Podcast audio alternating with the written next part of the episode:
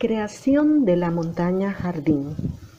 Cuenta la leyenda que cuando se creó el mundo, el rey de los cielos, Shamayín, estableció reino en ambos mundos, tanto en el vegetal como el animal, y fue así como se expandieron cada uno de los reinos por toda la tierra, quien sería cuidada por la reina Pachamama como se le llama en lengua indígena, o la diosa Gaia, quien tenía que velar porque cada reino cumpliera su misión.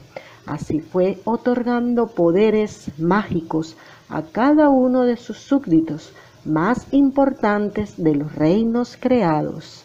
Esta historia quiere llevarte a conocerlos más de cerca y, fue, y por qué fueron creados por el Rey de los cielos.